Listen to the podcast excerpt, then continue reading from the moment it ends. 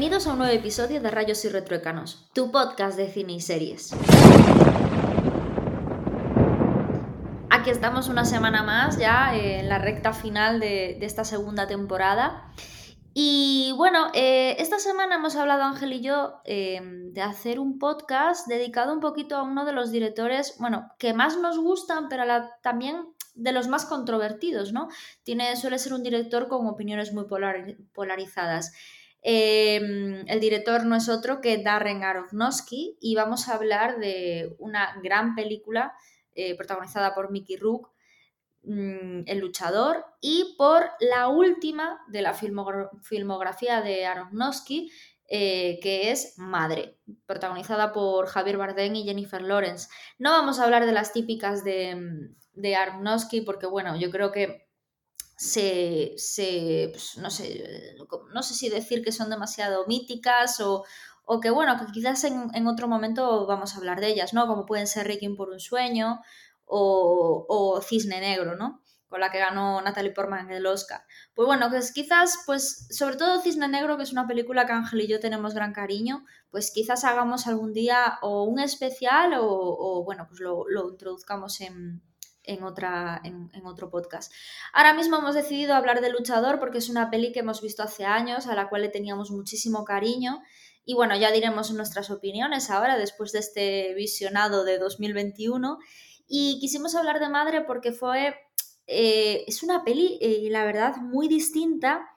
Eh, a todo lo que a todo lo que se ha visto yo creo sobre todo de este director aunque bueno siempre sorprende Mm, y, porque, bueno, Ángel no la había visto, yo la había visto en el cine cuando se estrenó, me había gustado y tengo que decir que con este visionado para mí ha, ganado. Entonces, bueno, Ángel, eh, yo creo que, venga, ya puedes empezar a hablar un poquito tú también de, del luchador, ¿no? Bueno, antes que nada, es que Cisne, mira, aquí Daniel Aronofsky tiene... De mis películas preferidas, porque El luchador era una de mis películas preferidas cuando la vi por primera vez allí por los 2008. Y Cisne Negro también, Black Swan, era una de mis películas preferidas y es una de mis películas preferidas. Y además me hace gracia porque Recientemente vi la película Perfect Blue, que sé que es una de tus películas preferidas y mm, eh, había leído que muchas cosas eh, Aronofsky para hacer Black Swan se había inspirado en Perfect Blue. Entonces ahí como que tenemos ahí esa, esa conexión, esas almas gemelas. Y también en, Requiem, por un sueño también salen algunas cosas en referencia a Perfect Blue. exactamente. en las escenas. Sí. Es que a mí este es uno de mm. los directores que yo antes de ser tan cinéfila y de controlar un poquito, porque tampoco controlo mucho, pero de tener un bagaje de cine, era un director que desde pequeña siempre me ha gustado mucho.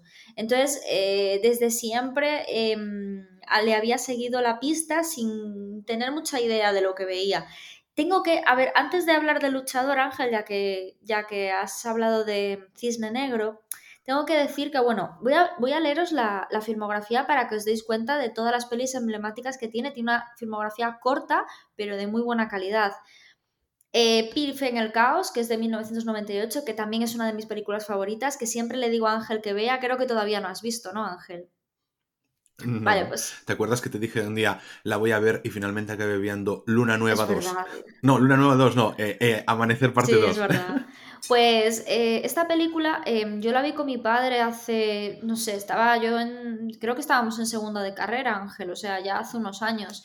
Y mm, a mi padre no le gustó nada porque sí que es cierto que tiene un montón, o sea, está, e, es el estilo de Aronofsky, pero todavía sin el estilo tan característico que tiene ahora, ¿sabes? Y es como muchas imágenes ahí saliendo, muchas veces que crean ese mundo de caos que siempre expresa mm, Aronofsky, ¿no? Porque todas las películas de, él es como que eh, muestran el caos y el agobio, ¿no? Son claustrofóbicas. Y aparte, la forma de grabar de él con cámara, de, suele ser en cámara en mano, planos así que se ve, hay mucho en primer plano, mucho, mucho, pues eso, que solo se ven los hombros, la cabeza y poco más, ¿no? Y, mm, Y sí que es cierto que esta peli es muy angustiante, aparte sobre lo que transmite, ¿no? Porque es un corredor de bolsa, que bueno, un matemático, creo que era un matemático, bueno, que entra en una paranoia, ¿no? Sería como la versión guay del número 23 de Jim Carrey. pues una cosa así, o sea, yo os la recomiendo muchísimo, a mí me dejó pensando y, merece la pena verla, yo tengo que volver a verla. Luego hizo en el 2000 Requiem por un sueño, que bueno, a ver, Jared Leto, Jennifer Connelly, o sea, eh, Ellen Burstyn, es decir, son, es una película que yo creo que ha, eh, marcado un hito en, el cine, ¿no? Al final es una película de culto para todos, ¿no? Em, ya hablaremos alguna vez de ella. Yo creo que ya tenemos mencionado. Una película de culto para todos, pero, pero qué pedante eres. Una película de culto para todos, Requiem for a Dream.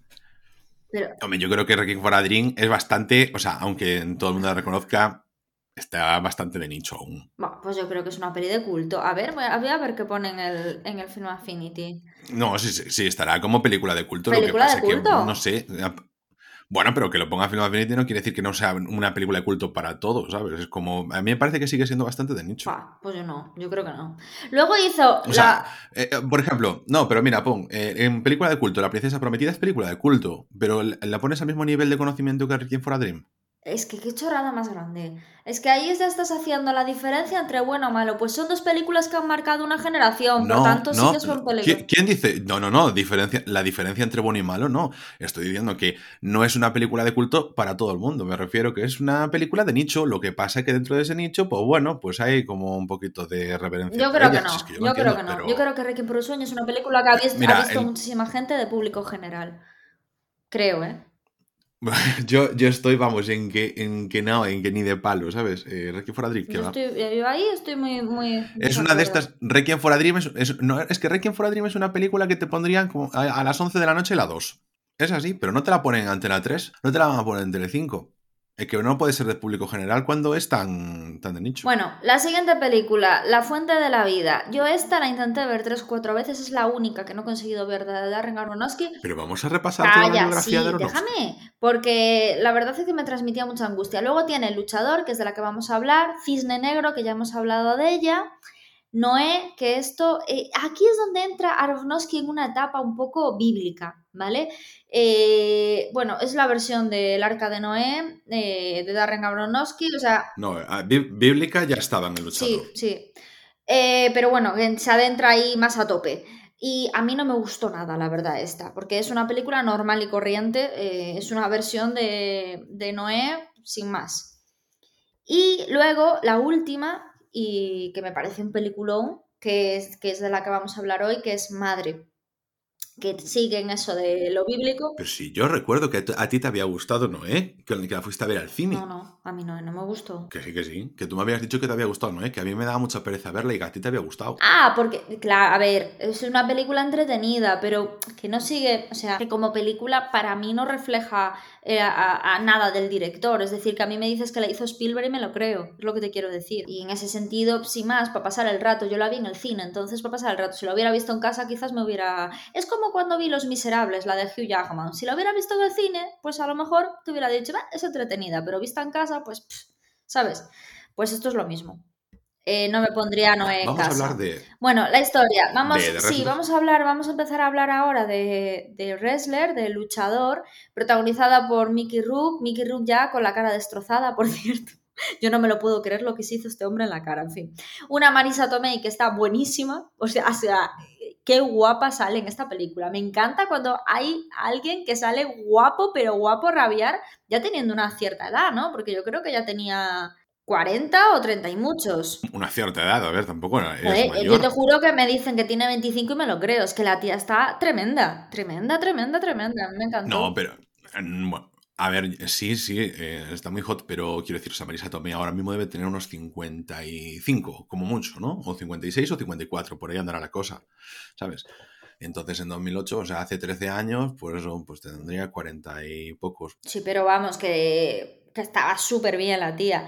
Y, y nada, em, a ver, la, peli, no sé si te ha pasado a ti también, Ángel, pero a mí me ha pasado que este segundo visionado es como que mm, al verlo con más edad, porque yo la vi hace como 7 u 8 años por primera vez. Tú sí que la viste en, en 2008, creo. Y yo con... Sí, yo la vi cuando salió y la volví a ver después y ahora, de pasados muchos años, la volví a ver para esto. Pues yo la vi hace 7 y la vi ahora. Y la verdad es que me había gustado más hace 7 que ahora me dio un poquito de bajona. Sigo pensando que es muy buena peli porque me gusta el papel, sobre todo que, muestra el protagonista, ¿no? Y, el personaje del protagonista me, me, atrae mucho, pero como que se me desinfló. Sí, yo tengo un poquito la sensación, o sea, tengo un poquito ese mismo sentimiento que tú realmente.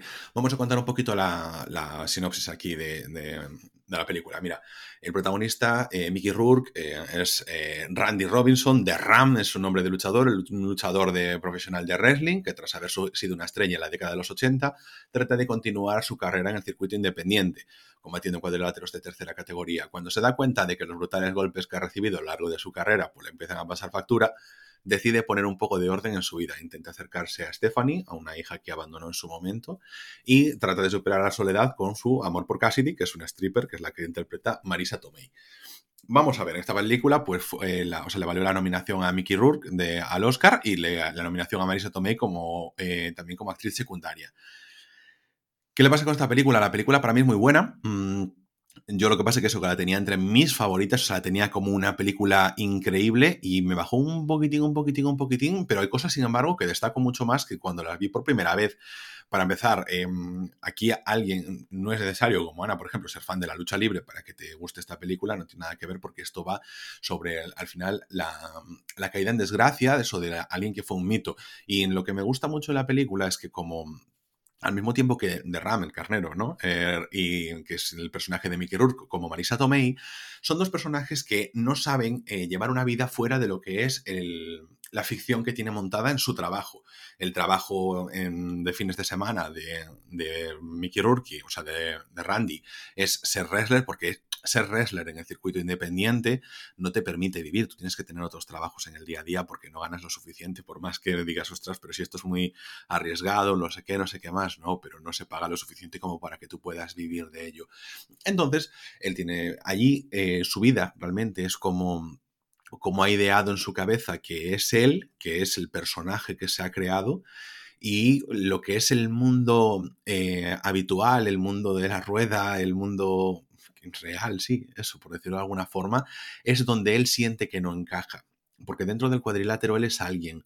Dentro del cuadrilátero, incluso después de haber pasado su momento, para todos esos fans em, nostálgicos de su carrera, o incluso fans de la, de la época moderna de 2008 del wrestling, pero que lo ven como un veterano em, que, que no sabe moverse aún, pues nota ese aprecio, ese cariño. Entonces él es de Ram, él no es Randy de Ram y de hecho ni se llama Randy siquiera, es una cosa que un, él se llama Robin, pero se puso ese nombre porque no se siente representado por el mundo del trabajo de, de 8 a 3 o de 8 a 6 y, y, es en el que no quiere estar, malvive en una en casa caravana Em, sin poder pagar muchas veces el alquiler. Y en paralelo nos encontramos también a Cassidy, la stripper interpretada por Marisa Tomei, que le pasa un poco el mismo, o sea, tiene ese mismo paralelismo. Ella dentro de, del club de striptease, pues se siente, entre comillas, más cómoda, pero empieza a ver al mismo tiempo que Mickey Rourke, que en ese mundo de ficción, donde ella, entre comillas, se sentía cómoda, la edad le pasa factura y entonces la gente ya no se interesa por ella. Vemos incluso en alguna escena que está eh, ofreciéndole bailes a la gente y que mm, va prefiriendo a otras chicas más jóvenes. Entonces ella dentro de su ficción eh, se ve decepcionada a sí misma y al igual que Mickey Rourke porque claro, llega ese momento donde la edad pues te, te pasa la factura que tiene que hacer eh, que tú vuelvas al día a día. Ese paralelismo, por ejemplo, yo no lo había visto cuando lo había visto por primera vez. Me había quedado más con la historia de Randy y no me había fijado tanto en la de Marisa Tomei, que está increíble en esta película. O sea, Ana dice que es que está muy hot y todo el tema, pero es que está actuando genial aquí Marisa Tomei. O sea, me parece uno de los, papeles ahí de, Marisa, pero sin duda. Está maravillosa. o sea, lo hace, lo hace muy bien. Sí. Sí, sí, sí, sí. No mm. sé, a mí es una película que, mm, que junto con con la que hablamos antes de mm, Noé. Yo creo que es de las películas más comerciales, por así decir, de Aronofsky en el sentido de la temática que tiene, ¿no? Es decir... El... Iba a decir, para mí es esta película es El Espartaco de Stanley Kubrick. Sí. Una muy buena película, pero que parece que no tiene ese estilo. Ese estilo tan, y digo parece. Sí, tan característico. Sí, parece porque tiene digo cosas. parece porque tiene lo, cosas. Claro, no, pero lo comentaremos porque, por ejemplo, en Madre, que tiene todas las referencias bíblicas estas que mete Aronofsky que le gustan, pero en The Wrestler también, porque lo hace de una forma, sí es cierto, mucho más sutil. Y yo entiendo que además eh, aquí en España, por eso, por, precisamente por la cultura, por ejemplo, de la falta de lucha libre, la cultura española, pues entonces que no se entienda tanto. Allí sí que está toda la parte de la crisis de 2008, precisamente, de, de, la precariedad y Pero de hasta, tener hasta que la vivir así. música, Mal. hasta la música es muy comercial, ¿no? O sea, sale el boss, sale em, Bueno, Sweet pero, Time of pero sale Mine el- de ver, los Guns N' Roses, es decir, es una película que, que excepto cositas que notas que es él, lo mismo que te dije de Noé, puedes decir que es de otro No, director. pero vamos a ver, pero por ejemplo, el- la música, eh, la música, o sea, la banda sonora original es de Clint Mansell, que es el mismo de Requiem for a Dream. Luego sí que tienen canciones, pero porque eh, ¿qué te aportan las canciones? Es obvio que tú tienes que meter canciones cuando. Por eso te decía lo de la lucha libre, porque ah, es muy importante los temas de entrada de los luchadores, en las escenas independientes utilizan ese tipo de canciones. Y él además te intenta durante todo el rato meter el rollo de vivo en los 80, vivo en la nostalgia, vivo Sí, poco, en un quedarme poco, atrapado en el un poco como Berman, ¿no? A mí me recordó un poco al Michael Keaton eh, con Berman ahí, que era como, bueno, Michael Keaton al final en Berman hace como una referencia, bueno, Alfo- Alfonso Cuarón es, ¿no? El director, hace una referencia un poco a Batman, porque Michael Keaton había protagonizado Batman muchos años, o sea, durante creo que dos o tres películas, ¿no? Entonces, em, al final es un poco que, que rescató a ese actor y, y lo metió en esa película de Birdman y, y yo creo que aquí es un poco, un poco lo mismo, ¿no? Em, no sé, a mí ya te digo, me parece una película muy, muy comercial, pero siendo buena. O sea, me resulta eh, interesante en muchos aspectos. El- la escena de las grapas es horrible. Me acordé de ti porque me habías contado un día hablando contigo de wrestling, porque claro, eh, yo como soy como... Yo de Batista no paso, es decir, yo veía la WWE con el enterrador, Batista, todo el Rey Misterio y todos estos, pero vamos, o sea, lo ponía de pasada. Pero Ángel, que es súper seguidor de esto, pues me acuerdo que un día me habías eh, explicado el tema de lo de las grapas, de lo que, de que se hacen sangre, fingen hacerse sangre, pues, y me acordé cuando sacaba la cuchilla y se cortaba un poco y tal, y dije yo, joder, qué Hmm. movida, ¿sabes? Y, pero luego veía todo el compañerismo y lo bien que se llevaban ellos, porque al final no es como el boxeo, que en realidad sí que tienen esa rivalidad. Ellos están haciendo un show. Entonces luego por detrás de cámaras hay otro rollo completamente distinto. Entonces, no sé, me pareció muy entrañable la peli y sobre todo lo que decía antes, de que él no sepa salir de, de ese éxito que tuvo en los 80 y que esté en bucle con eso, eh, como ya te digo, representaba un poco también la peli de Berman, pues eh, se hace muy, muy riquiño, ¿no? Muy entrañable, que, que pues bueno. Y, y luego, Es que no sabe, él, él no sabe encajar en la vida, en la vida cotidiana. no, Y él, hay- una escena en la que está con Marisa Tomei, porque claro, él llega allí al club de striptease, pues le paga el baile a Marisa Tomei para poder hablar con ella, porque se siente súper solo, ¿no? Y entonces le va contando, pues, una y otra vez sus eh, grandes eh, main events de lucha contra, eh, ay, me salía, no, bueno, eso, con uno de sus rivales, con el Ayatollah, y, mm, y- le va contando esas historias de- del pasado, de su pasado grandioso, cómo él se estaba mm, haciendo la paja mental en su cabeza, de, que, de las expectativas que tenía de su futuro, cómo tenía muñecos de acción y todas esas cosas, y al mismo tiempo tenía que combinarlo con que el médico le dijo, mira, es que te vas a, te corres el riesgo de morirte si sigues haciendo eso, y tiene que decidir entre vivir así o no. Y en una de esas conversaciones están hablando de sus cicatrices y le hace la mención a, la película de la Pasión de Cristo. Y Ángel, te voy a, te voy a de- cortar un de- momentito para corregir, ¿vale? Porque me los confundo siempre. Que no es de Alfonso Cuarón, Berman, es de Alejandro González Iñárritu, que también es uno de mis, que es uno Ah, de mis, pues es uno de mis directores ¿Qué son los favoritos, son los dos mexicanos. Claro, es lo que te iba a decir. Claro, nosotros aquí, en Me- México, México son todos los mismos. nosotros, no Bueno, menos, menos mal que no dije Guillermo del Toro. No, bueno, sí, no, está Sí. claro. ¿no? Podrías haber dicho, eh, no sé, ¿cómo se llamaban? Eh, quería hacer una de estas eh, quería hacer una referencia, no sé, a Pasión de Gavilán. Ah, no, por Dios. no, no, no. No, a ver, es que Alfonso Cuarón y González Iñárritu siempre me los confundo, pero joder, que las películas tienen un estilo completamente distinto. Ya Iñárritu, aparte, es uno de mis directores favoritos. Pero eso, que, que, que tuve una confusión continua, ya, ya, ya te ya te dejo. Nada, eso que te hace la referencia eso de la, de la, pasión de Cristo. Y al final lo ves, ¿no? También en la escenografía vuelve a hacer esos paralelismos que veremos después en otras películas con el viaje de Jesucristo, cómo se tiene que enfrentar, cómo él es abandonado por los eh, seres que quiere, bueno, también evidentemente pues por su culpa, ¿no? De, de su hija, cómo intenta acercarse a ella, al final acaba eh, acaba cediendo lo que él quiere recuperar de esa vida que nunca fue su vida por mm, las consecuencias de la vida que sí que ha elegido. Entonces em, acaba otra vez solo, completamente solo, pero entre las doce cuerdas del cuadrilátero, eh, después de decir me retiro porque es que quiero vivir, quiero salir, quiero intentarlo, quiero intentar eh, tener un trabajo mm, estable en un supermercado, quiero recuperar la vida con mi hija, quiero intentar una relación con, con Cassidy y ver que él no es para él que él ha, llevado tanto tiempo metido entre en los vestuarios, en el cuadrilátero, que no es capaz de salir de eso.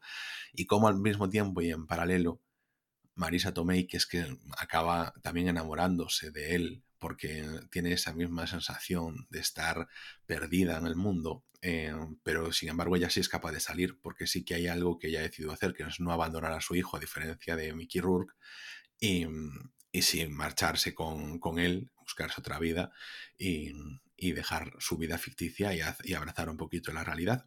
Y lo que nos dice también la película es que la realidad a veces es tristísima.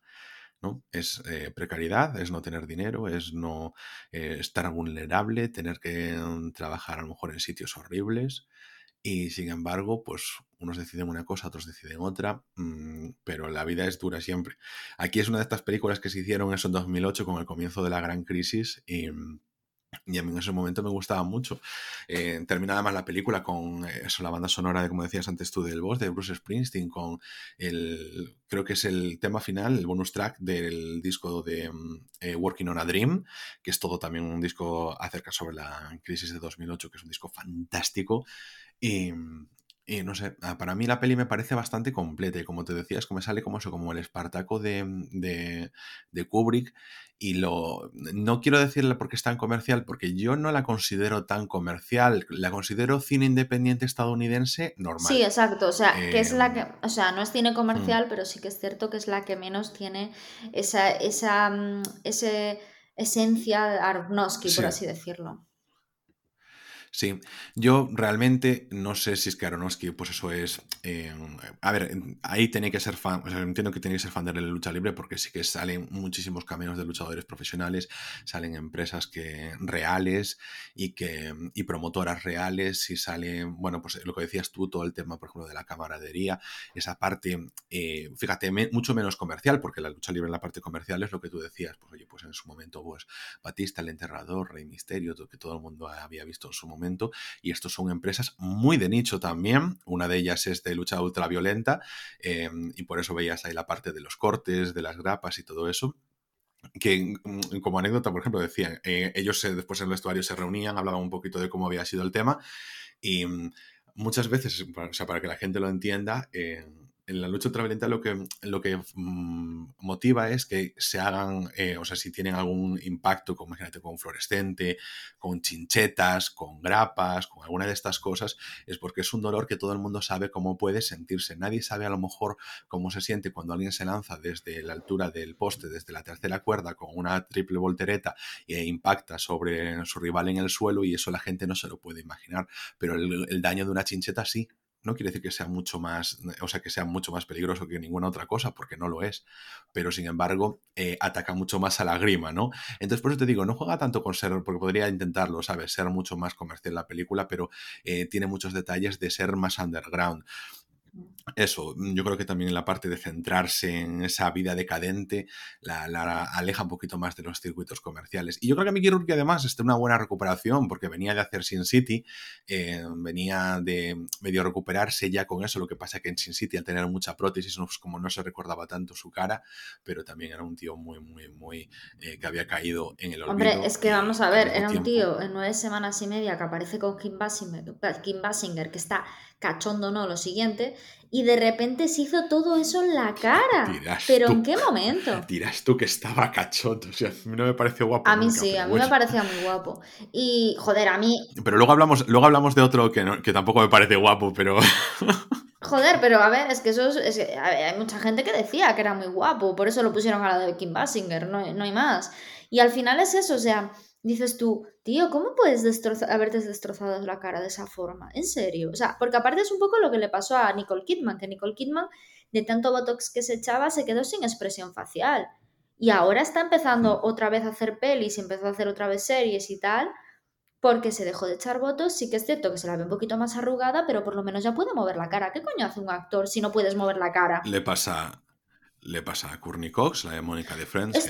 Es que, están con cara, caras de histérica. Tienen mm. cara de histérica y un actor necesita mm. expresar. Un poquito de cera. ¿Sabes? Que como al final es como em, Jennifer Aniston, por ejemplo, está increíble, pero coño, es una tía muy graciosa y sigue teniendo expresión facial. Bueno, sí, lo que decías, vamos a cerrar esto y vamos. No, no, pero escucha, escucha, pero escúchame. vamos a cerrar esto con dos cosas. Esta, o sea, bueno, con una cosa, perdón. Esta es una película bien valorada por tu eh, querido e inefable Carlos Bollero. Ojo, cuidado. Sí, sí, sí, es verdad, verdad. alerta, alerta. Y luego es ya. Que son pues las típicas pelis que a él le gustan, estas así, del fracaso, de. Sale Bruce Springsteen ahí, el patriota americano, ¿sabes? O sea, esto a él le, mola. Pero qué patriota americano. Hombre, Bruce Springsteen, Bruce, Springsteen representa el. Joder, representa América, representa ahí como. ¿No? Siempre se ha dicho. No. Sí, joder. Sí, tío. Born in the USA. Born Pero, ala, ay, Dios mío. Mira, espero, por favor, por favor, que vengan las, que vengan las hordas de Rogers a decirle que Born in the USA es una, es una canción que critica a Estados Unidos. Ya, pero el tío es muy estadounidense y representa mucho a Estados Unidos. Joder, la figura de Bruce Springsteen. No, no. Yo creo que sí. Es una figura, es una figura, no, no, no, pero es que es una figura que está muy alejada del, del tema del patriotismo. Es una cosa que se critica mucho. O sea, Bruce Springsteen te representa más a un minero de Asturias que a un, a un Donald Trump, ¿sabes? Bueno, ya investigaré sobre eso, pero bueno. Bueno, a ver, vamos a pasar. Vamos a pasar a la siguiente película que eh, es Madre, que es la última de su filmografía, que salió en 2017, hace bien poquito, que está protagonizada por Jennifer Lawrence y Javier Bardem. Y os voy a leer ahora brevemente la, lo que es la sinopsis. A una mujer Jennifer Lawrence le pilla por sorpresa que su marido, Javier Bardem, un escritor en pleno bloqueo creativo, deja entrar en casa a unas personas a las que no había invitado. Poco a poco el comportamiento de su marido va siendo más extraño y ella empieza a estresarse y a intentar echar a todo el mundo. Vale, o sea, esta peli a mí me recordó tanto a, un dios salvaje. ¿Sabes? Cuando empiezas, ves que, que la pareja no ha salido de casa y decíamos cuando hablamos de ella que nos angustiaba. Bueno, pues esta es la esencia de Aronofsky pura y dura. O sea, esa sensación de angustia, esa sensación de claustrofobia, em, esas escenas en las que tú no tienes salida y, dices, pero ¿por qué está pasando eso? Dios mío, sal de ahí, ¿qué, qué cojones está pasando? Y, te transmite toda esa angustia de una forma impresionante, ¿no? Como pasaba con Requiem por el sueño, sueño con el papel de, la madre cuando se tomaba las anfetaminas, que, te transmitía muchísimo agobio. Bueno, pues al final es, es la pura esencia de Aronofsky, ¿no? En, Cisne Negro, cuando no sabes si lo, que, si lo que Natalie Portman está sufriendo es verdad, es mentira, eh, todo ese caos mental que tiene, bueno, pues este es el caos hecho persona, pero es el caos externo, porque siempre Aronofsky como que nos representa el caos interno de la persona, algo que, está causado por la propia persona, ¿no? Pero en este caso, la figura de madre, que es la que es ella, es Jennifer Lawrence, la chica, es como que ella es un ser inocente que está ahí viendo todo lo que está pasando en el exterior y que no lo puede controlar. Entonces al final es como una sensación de eh, no es culpa de ella, es decir, está sufriendo la claustrofobia provocada por, por todo lo que está pasando a su alrededor. Y me llama mucho la atención antes de empezar a hablar un poquito más sobre la trama, que ya lo dirá Ángel, los planos de ella que parece una auténtica Madonna, una virgen. O sea, eh, eh, yo creo que hasta le redondearon más la cara, el pelo, las facciones, los planos, o sea, es que es, se le representa como un ser inocente y virginal, es decir, me moló muchísimo ese rollo que, que le da Aronofsky a la película. Es que es como muy suave. Ella es, eh, a ver, es como muy complaciente con Javier Bardem, que insisto, no es guapo.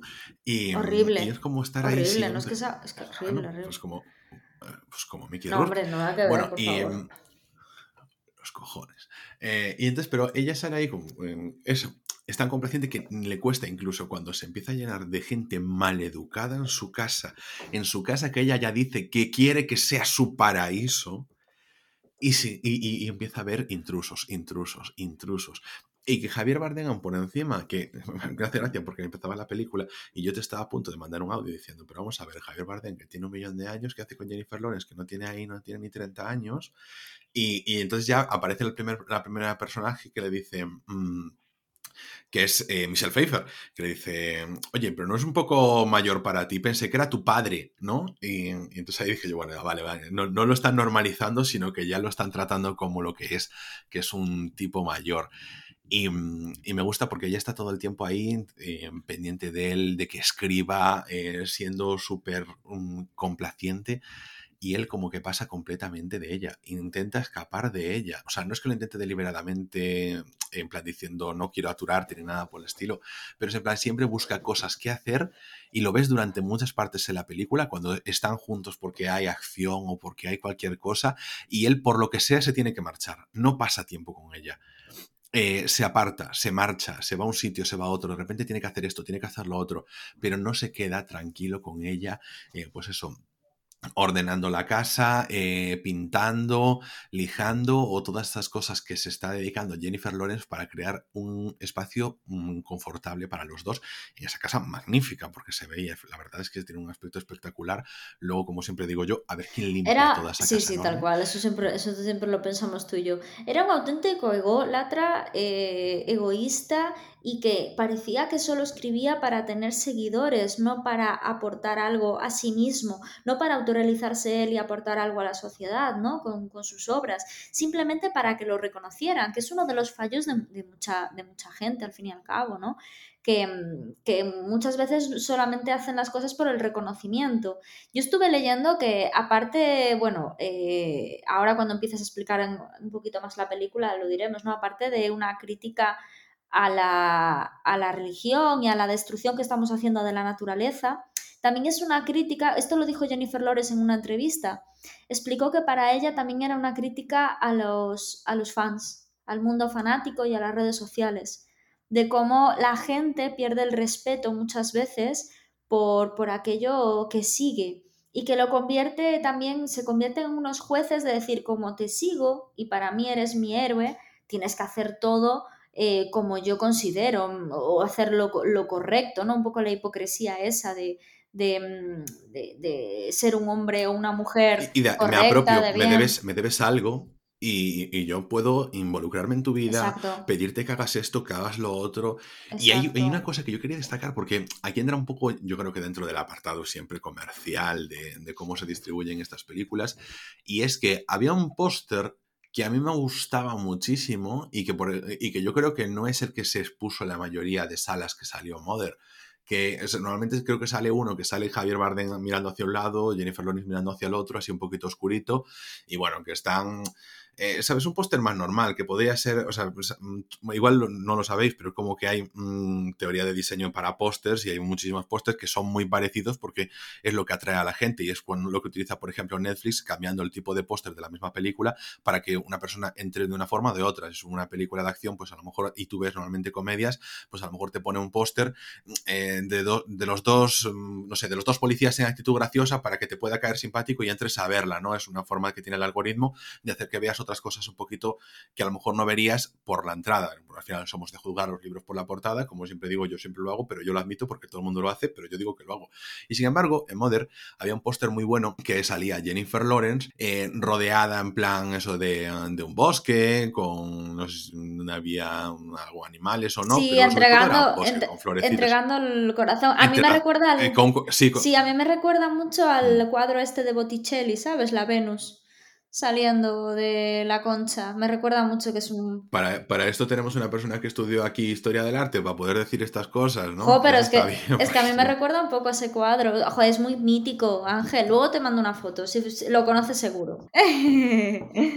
Pero es como eso, que te quiere sonar lo que sea, pero, pero ahí ese, ese póster, que yo creo que no es tan comercial porque la gente le daría la impresión de que es otro tipo de película, la película que es, creo, em, y a lo mejor no iba tanto a verlo porque como decías tú, pero tú la viste en el cine, que esto se vendió más como una película de miedo. Y sí es verdad que produce angustia al principio, pero no es una película de miedo, ¿no? En absoluto, es que esto no es una peli de miedo, es una peli eh, independiente, completa y absolutamente. O sea, es una peli para reflexionar sobre la religión, para reflexionar sobre el daño que le estamos haciendo a la naturaleza y para reflexionar sobre lo que habíamos dicho antes, de qué poder se le está dando ahora mismo a los fanáticos, pero no solo fanáticos eh, de mm, me gusta Cristiano Ronaldo y me vuelvo fanático de él, o sea, no, o sea, fanáticos también políticos y de todo, que ahora mismo nos estamos volviendo em, muy, o sea, muy polarizados en cuanto a opiniones y en cuanto a todo, y nos creemos con el derecho de traspasar determinadas barreras, ¿no? Entonces me parece, había leído también en otra entrevista ya hace años, esto sí que lo, de Jennifer Lawrence que os dije antes lo leí ayer, pero lo de,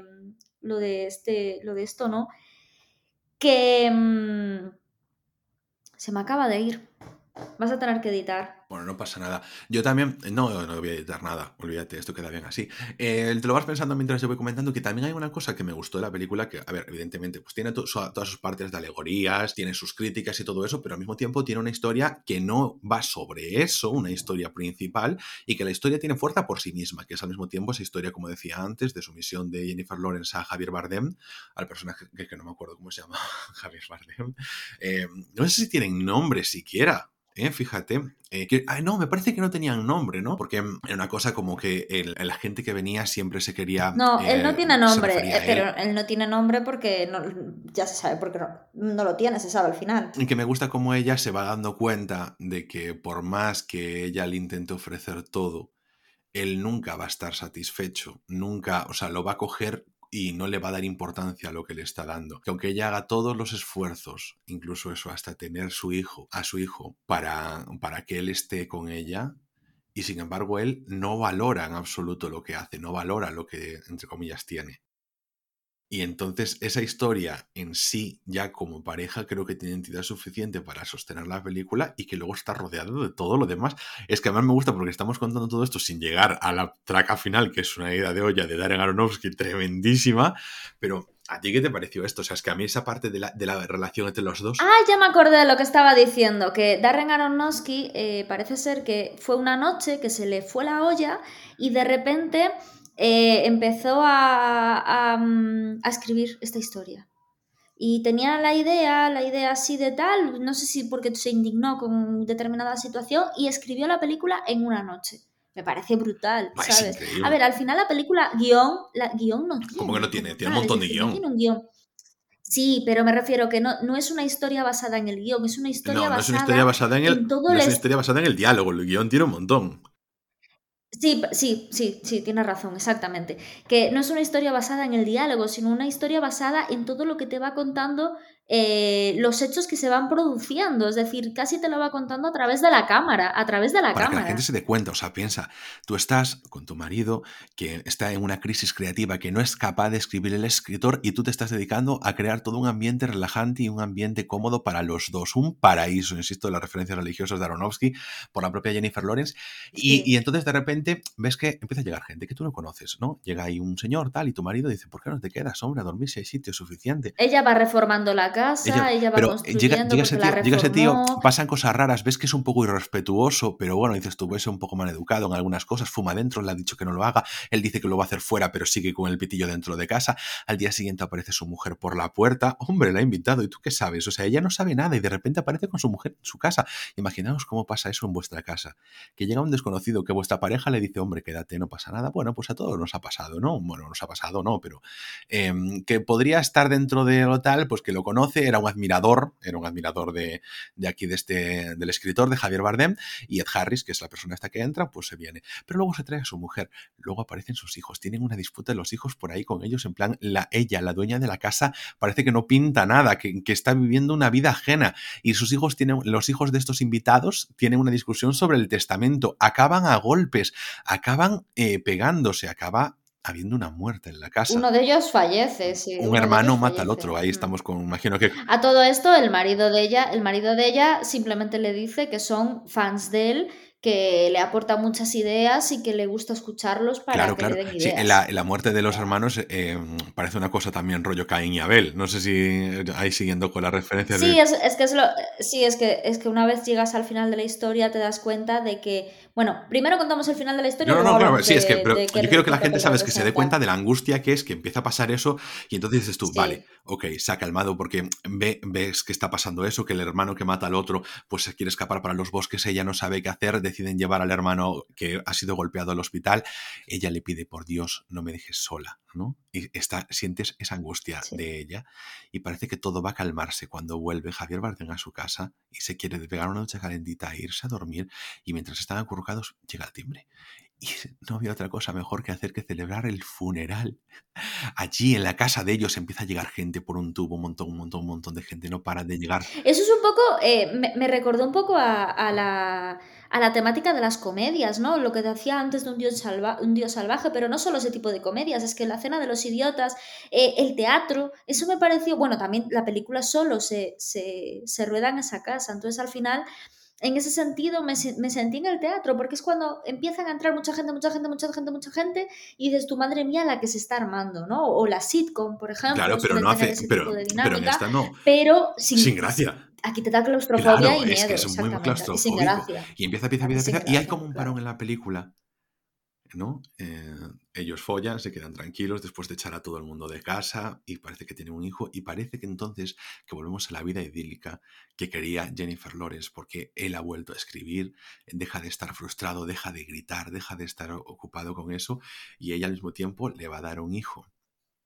Ella nunca, o sea, decían, ah, preguntaban al principio Michelle, eh, Michelle Pfeiffer, eh, ¿por qué no tienes hijos y tal? Si es que es el que no quiere, patatín, patatán, porque claro, él como está tan centrado en su vida, ni siquiera está interesado, o no, o sí, pero no realmente. Ella parece que quiere, pero bueno, lo está haciendo al mismo tiempo por él.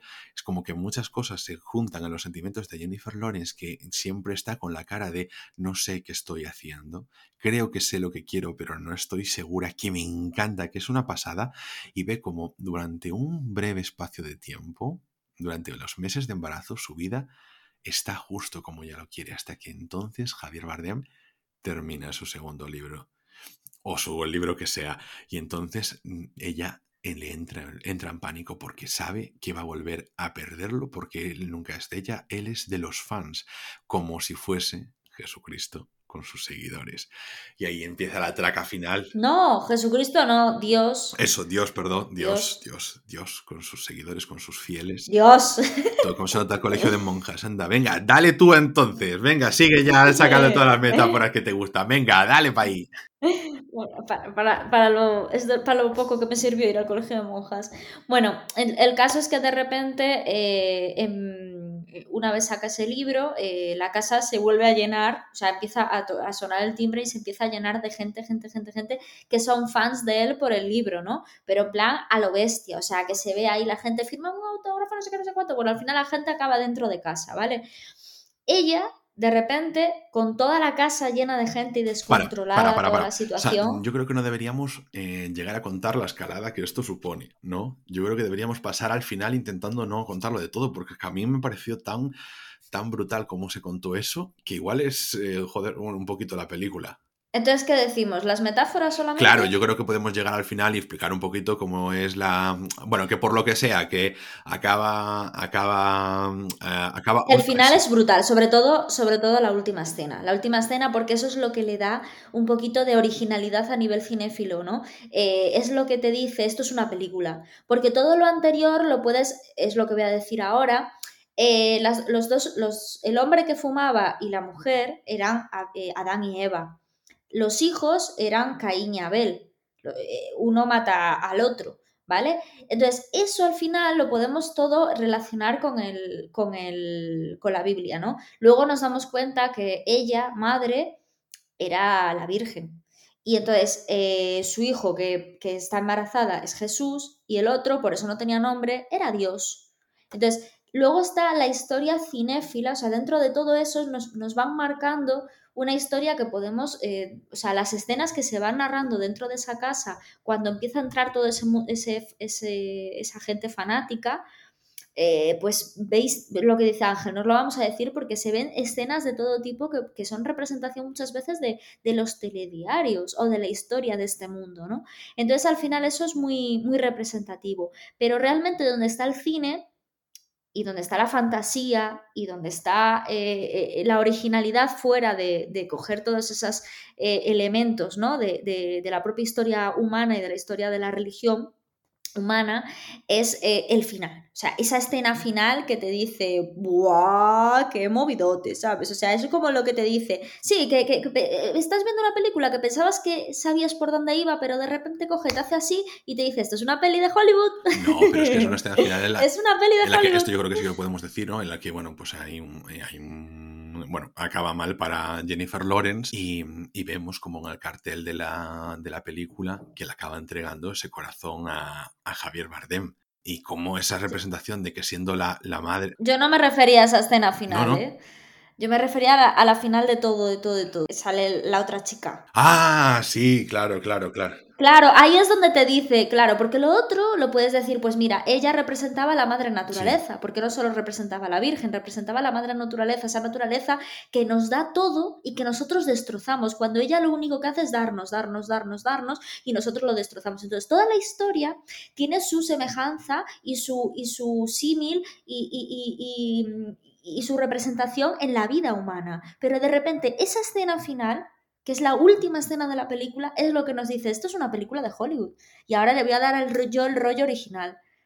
¿No? Que es lo que te dice que la, que la situación esa es cíclica, ¿no? Como cuando pasa muchas veces en las películas eh, de, de miedo que, que terminan con finales abiertos y que te das cuenta de que la película es cíclica. Bueno, pues yo creo que un poco así. No, sí, sí, yo bueno, pensé que aún no ibas a llegar a esa parte, porque es que a mí la escena de la escena del corazón me pareció brutal, brutal, brutal. A ver, la otra sí es, el, Sí. es el plot twist final, que es tremendo también. Sí, que el corazón representa lo que dije antes, la madre tierra, que nos da todo y que nosotros lo único que hacemos es pisotearla. Bueno, Ángel, nos estamos pasando un montón de tiempo. Yo creo que con esto podríamos terminar porque la verdad es que la- las películas de Darren Aronofsky dan para mucho. Y seguramente haremos otra, otro podcast con, con películas de él. Es que de verdad, esta película me la puse ayer y yo creo que llevaba, no sé, 20 minutos de película, te estaba ya diciendo que me estaba encantando y que sabía, es que se convirtió en una de mis películas favoritas. Voy a hacer un tú cuando, cuando me, me dices muchas veces, mira esto, escucha esto, no sé qué, no te hago caso. ¿eh? Y luego me dices, es que mira que llevaba tiempo diciendo. Pero es que tú no llevabas tiempo. Tú me lo dijiste esto una vez y ya está. Vamos, yo ni me acordaba de que. Te había dicho varias Ni me acordaba veces, de que la habías veces visto. madre Ni me santa, acordabas de que la habías visto. Porque no me escuchas, Pero como, Ángel pero Rey, como me no te voy a escuchas. escuchar si no haces más que hablar. Porque soy el asno de tu vida. Bueno, a ver, anda. Yo creo que con esto podemos terminar por hoy. ¿Vale? Eh, recordad que estamos disponibles en Spotify, en ebooks, en Apple Podcasts y en casi cualquier aplicación de podcast. Podéis contactar con nosotros en arroba rretruécanos, la cuenta oficial del podcast en Twitter. Y nosotros nos veremos aquí mismo en siete días en Rayos y Retruécanos, el podcast.